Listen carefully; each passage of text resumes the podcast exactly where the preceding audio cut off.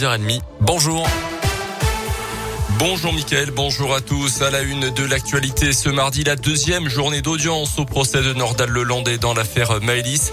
Hier, devant la cour d'assises de l'Isère à Grenoble, l'ancien maître chien, déjà condamné l'an dernier à 20 ans de réclusion pour la mort du caporal noyé en Savoie, a présenté ses excuses à la famille de la fillette morte lors d'un mariage en août 2017. Je l'ai tué, mais je ne l'ai pas voulu, a-t-il notamment déclaré.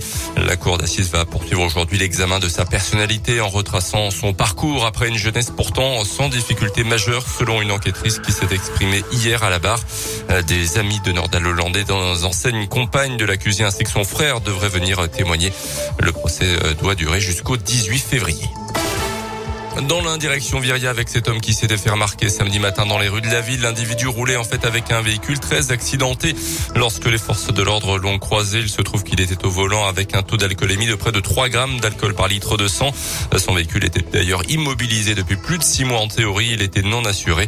Dans la foulée, deux automobilistes se sont présentés aux agents de police. L'occasion pour eux d'indiquer que le fameux conducteur du véhicule les avait percutés un peu plus tôt avant de prendre la fuite.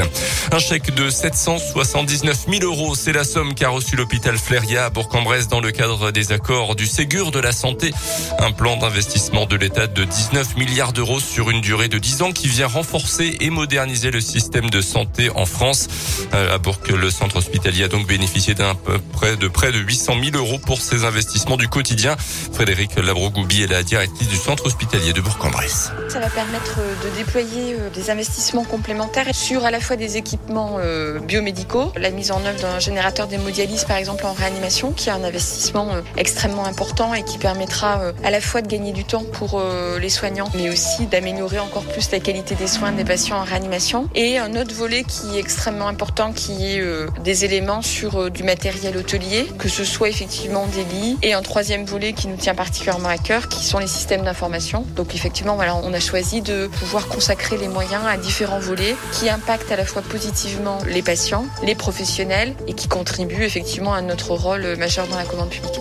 Au total, dans le département de l'Ain, 23 établissements de santé publics et privés et des EHPAD ont bénéficié d'aide pour leurs investissements du quotidien euh, pour un montant total de 6 millions d'euros. À retenir également aujourd'hui la nouvelle manif des agents du social et du médico-social. Appel à la grève au niveau national. À Bourg, rendez-vous à 14h pour une déambulation jusqu'à l'agence régionale de santé et une assemblée générale à la maison des syndicats. Les agents veulent notamment une meilleure reconnaissance salariale. À noter aussi, euh, c'est une première depuis euh, près de 4 ans, cette mobilisation des agents de Pôle emploi.